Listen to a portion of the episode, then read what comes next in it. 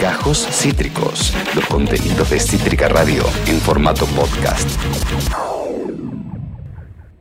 Esas cosas que no pasan los noticieros, pero nos pasan a todos. Abro debate, abro debate con Balute Aldo.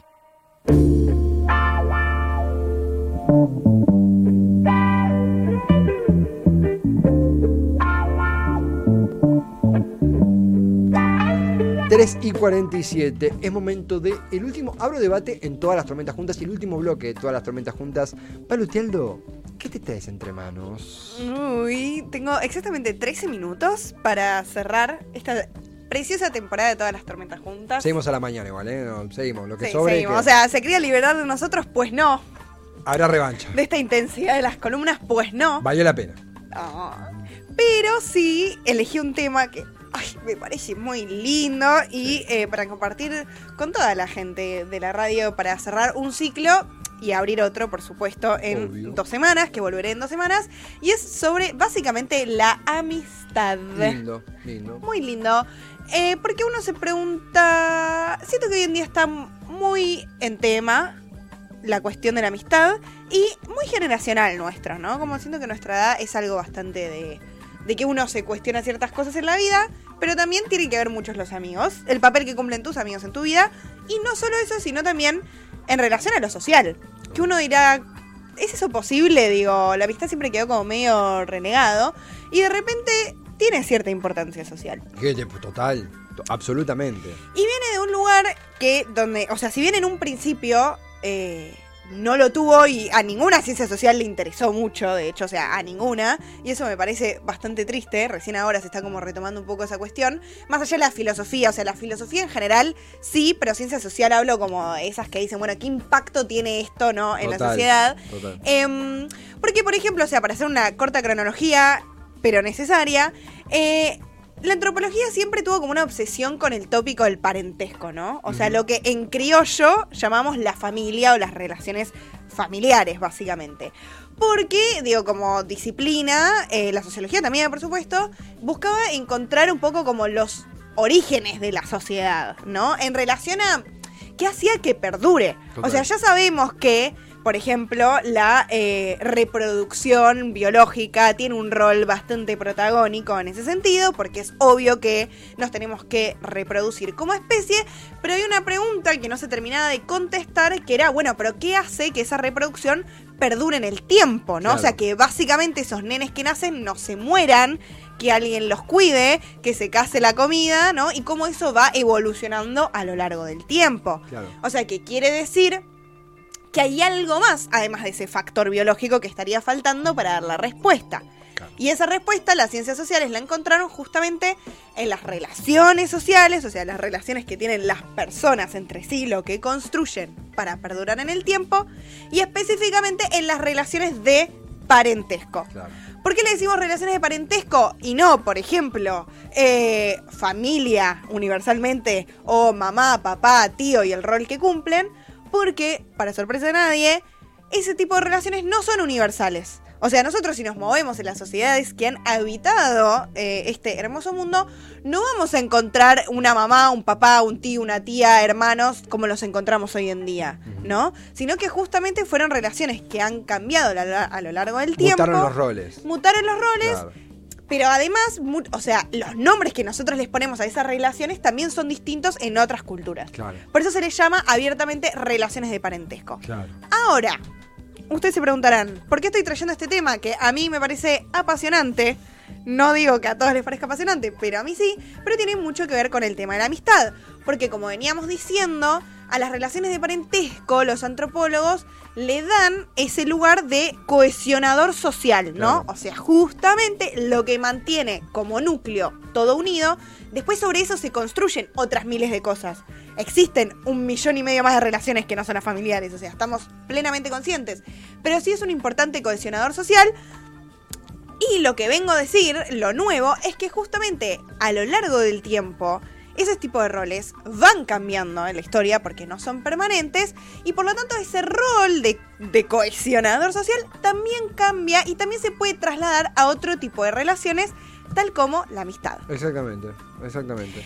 Entonces, eh, justamente hoy en día, lamentablemente, digo, a- volviendo como al tema de, de cómo se estudia la amistad en eh, las ciencias sociales, hay un discurso bastante pesimista que tiene que ver con los tiempos contemporáneos que estamos viviendo. En relación a que antes, ¿no? Como en esos buenos tiempos, lo que prevalecían eran las relaciones comunales, de comunidad o de, de ayuda colectiva. Sí, sí, sí. ¿no? Y hoy en día es todo mucho más full individualismo, mercado, Total. capitalismo salvaje, nos vamos a morir todos mañana. Y es como, bueno, ok, puede ser, pero, pero no quiere decir que no veamos un granito de arena en ese, en ese individualismo, en, en- en ese mercado sanguinario, ¿no? Justamente, y es donde, tal vez, donde esa solidaridad antes estaba justamente en la comunidad, hace cientos de años atrás, tal vez esa antigua solidaridad, donde podríamos decir que se encuentra en la familia, posiblemente, se transforme y hoy en día se encuentre justamente en las relaciones de amistad. Claro, es cierto que uno eh, vive más, más afuera que en, unos, eh, en tiempos pasados o en otras sociedades en donde eh, era más puertas adentro o, o quizá un eje más conservador. Es cierto también que uno ha, empoderado y uno, en, en la subjetividad de cada uno, pero ve cada vez más cómo repercuten las influencias y cómo hacen camino también el de uno, los amigos, las amistades, esa, eh, modo Cris Morena, la familia que uno elige. Exacto, exactamente. Justamente por eso esos lazos de solidaridad no se disuelven, porque si no, no habría cohesión social, ¿no? O sea, pensemos que es, ese- esa cohesión sigue estando, porque si no nos mataríamos entre todos, pero se puede ir moviendo, ¿no? Entonces, eh, esa cohesión, ¿no? No se disuelve, sino que justamente se encuentra en la amistad y es casi como una solidaridad escondida, ¿no? Claro. O no obvia parecería ser porque todo el mundo la ignora en ese sentido. Em, y muchos, por suerte, digo, sociólogos hoy en día están trayendo como este nuevo pensamiento, eh, o le están dando este- como este nuevo lugar a la amistad, donde prácticamente podemos decir un poco que la amistad es una forma social más madura, te diría, que hasta la familiar. Familiar, eh, digo, de- dentro de- del vínculo familiar está el de madre, padre, el de matrimonio, ¿no? Como todos esos vínculos.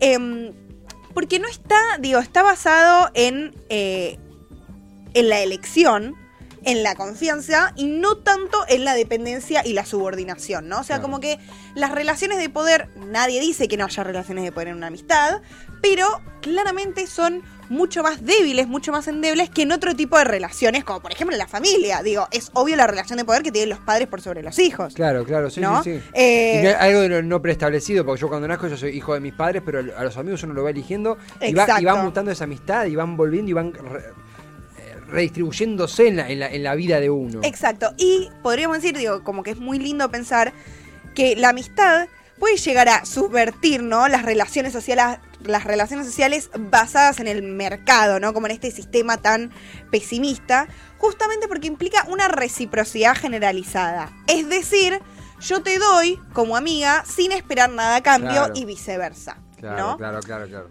¿Es una idea un poco utópica la amistad? Sí, puede ser, obviamente que son vínculos que se construyen. Nadie dice que, como veníamos diciendo antes, no existan relaciones de poder o no haya eh, como una un tire y afloje de, de, de esas, o, o amistades interesadas, ¿no? Muchas veces uno dice, tipo, no, me da miedo este porque los contactos que tiene, tipo, Claro, tuki. claro. Pero estamos hablando como de esa amistad que La efectivamente... auténtica. Claro, la auténtica, digo, es la relación elegida por excelencia. Claro, ¿No? sí. O sea, más allá de todas las otras del. O sea, porque muchas veces el matrimonio, como hemos hablado en otras columnas, por supuesto que es elegido, ¿no? El amor existe y uno elige casarse, pero sabemos que es una institución que tiene como otras obligaciones. Y en que el hay medio social. sí, sí, por lo menos hay una que- convivencia de por medio. Claro, como que hay un montón de cositas que se nos juegan en el medio, no es tan libre, digo, más allá de que uno lo elige, por supuesto, y está perfecto elegido. Totalmente. Em, entonces también, bajo esta idea de justamente de, de relación elegida por excelencia, de que hay una reciprocidad generalizada,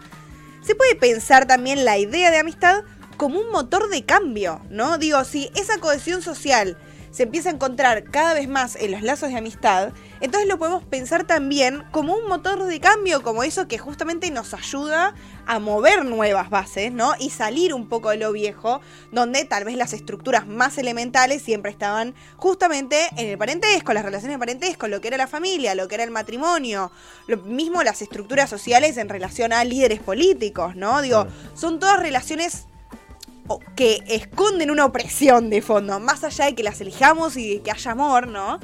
pero la amistad tiene como esta cosa, unos aires nuevos que nos traen en cierto sentido, que es esto que lo podemos usar como este motor de cambio social. Sí, y un reflejo también de uno y lo que fue uno, lo que es uno, lo que sigue siendo uno. Exacto. Las cosas que conserva. Hay uno- una cosa del espíritu uno que se ve reflejado en un amigo, en hechos concretos y también en hechos subjetivos, pero sí, es una guía también de quién fue, quién fue uno un amigo. Exactamente. Y, y en relación con eso, eh, digo, tiene que ver mucho con la identidad de la amistad, ¿no? Uno, porque es una, una la relación que uno elige por excelencia, te va formando identitariamente y donde también muchas veces em, se puede encontrar en el corazón de otras relaciones esa relación de amistad, ¿no? Digo, muchas veces uno con los hermanos tiene una relación de amistad preciosa, digo, Sí. tenés una- un vínculo de parentesco, son tus hermanos, porque está biológicamente determinado en nuestra sociedad de esa manera, pero uno también puede ser amigos. Y qué hermoso también cuando uno es el mejor amigo de su pareja. Total, sí, ¿No? sí, Digo, eso también son cosas hermosas que uno encuentra y es cuando siento que los vínculos más florecen, más crecen en ese sentido y más nos enriqueces, enriquecen a uno como persona, digo, como que le suman un plus a eso que ya hay, que puede ser el amor fraternal o puede ser el amor de pareja y además se le suma esta relación que uno elige que es la amistad, ¿no? Claro, Entonces, la familia y la amistad no son relaciones ni vínculos excluyentes, sino al contrario, son complementarios y pueden ir juntos y nos ayudan a ser más plenos en ese sentido. O sea, de siento que desde un punto de vista más técnico, si volvemos ¿no? al, al inicio de la columna y hablamos de lo, lo que estrictamente precisa la sociedad para reproducirse, Sí. por supuesto que no es... eh, por supuesto que la amistad podría llegar a ser prescindible, Claro, ¿no? claro, claro. Pero hoy en día, digo, la- las sociedades son, son tan avanzadas de sentido de complejidad que yo creo que la vida de uno realmente sería mucho más miserable sin amigos. Sí, sí, pero incluso eh, pero es, y mucho más solitaria. es interesantísimo esto y la clave. Uno puede, puede la, la humanidad continuar sin nadie, nunca se hace amigo de nadie, sin, mientras se reproduzca, sí. Sí. El tema es, ¿valdría la pena? No, Claro, para claro. mí no. Y por eso también tiene que ver con que justamente esta elección que uno hace con les amigues no tiene por qué implicar una trivialidad, ¿no? Está muy, está muy relegado el vínculo de amistad en todo lo que veníamos diciendo, como, como, como no está puesto en algo de valor social, Claro. por esto, porque es un vínculo elegido. Y, y yo creo que debería ser al contrario, ¿no? Porque elegir implica un compromiso también. Eh, y que si bien está, como veníamos diciendo antes, esta cosa de, de- de la reciprocidad, que también es un tópico en antropología eh, muy recurrente, podríamos decir, donde mm, por supuesto es que hay amistades interesadas, ¿no? Hay clientelismo, digo, se puede encontrar en- en, Obvio, en un montón de, de- de lugares, y no quiere decir que uno en, en sus relaciones de amistad no tenga idas y vueltas, ¿no? Obvio, Eh, obvio. Pero justamente esa es, esa es la, la construcción de ese vínculo. Uno se despierta y lo sigue eligiendo sin la obligación. O sea, es lo más libre que puede existir. O sea, básicamente es el, es el vínculo más libre que uno puede tener. Y bajo este sistema que está todo el tiempo diciéndote lo que tenés que hacer. Claro, ¿No? claro. Em, y para cerrar un poco, también muchas veces, digo, hay muchos ejemplos donde eh, la amistad tal vez puede llegar a sustituir a la familia, ¿no? A la hora de justamente configurar la propia identidad. Sí. Donde la familia no nos da esa cohesión muchas veces, porque hay familias que, que no, lo, no lo tienen, los vínculos de amistad sí. Y siento que eso se encuentra muchas veces en las relaciones, por ejemplo, de militancia Sí. política y sobre todo, por ejemplo, en las comunidades LGBTIQ, ¿no?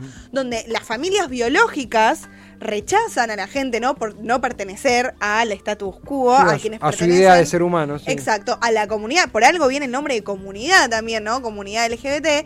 Em, y entonces ellos eligen a su propia familia, ¿no? Y, y establecen estos tipos de vínculos. Dentro de lo feo de, de- de ese rechazo, lo lindo de encontrar esa comunidad. Exacto, exacto, que se construye y se elige. Es un vínculo elegido y que uno se siente sostenido y la cohesión está ahí, ¿no? Y la reciprocidad está ahí donde no la tiene en la familia históricamente pensado, ¿no? Total, totalmente. Balu, eh, en un cierre hablando de la amistad, que no es, un, no es un accidente, es algo completamente consciente en este programa que estuvo motorizado por la amistad, motorizado por eh, lo que al aire eh, se reflejaba y fuera de él continuaba. Esto realmente de- del amor, el cariño, el respeto, la, la- la- la banca, pero sobre todo una palabra que me queda es comunidad. Eh, Ay, sí. está cerrando un programa, está cerrando un ciclo. Está cerrando un ciclo. Efectivamente. Porque esta radio está sostenida por gente que se elige todos los días y es preciosa también. Entonces, eh, esta columna es para ustedes, Cítrica, gracias. Ah, gracias a ti y, y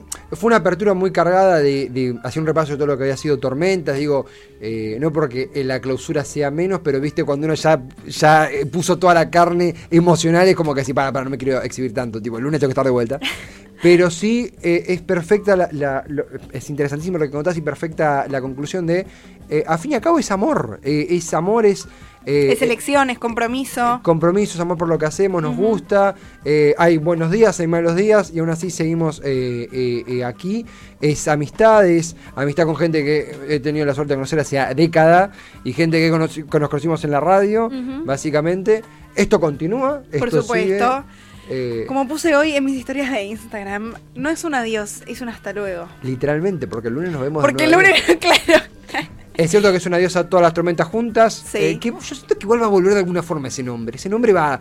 Algo vamos a hacer. Puedes hacer un podcast. Sí, sí, sí, algún, algo de servicio meteorológico, si no. Dale, estoy. Eh, pero realmente me pone también muy contento cerrar con una columna de alguien que ha estado desde la hora cero de todas las tormentas juntas, que vio formarse a todas las tormentas juntas, vio en el cielo cómo se estaban conformando Las nubes. las nubes, pasó el Zoom, pasó la cuarentena, pasó todo. Sí. Y aquí estamos, va Aldo, a la, la fiesta de Cítrica. La fiesta de Cítrica. Ahí fue como, ah, esto es en serio. Acabas de escuchar Gajos Cítricos. Encontrá los contenidos de Cítrica Radio en formato podcast en Spotify, YouTube o en nuestra página web.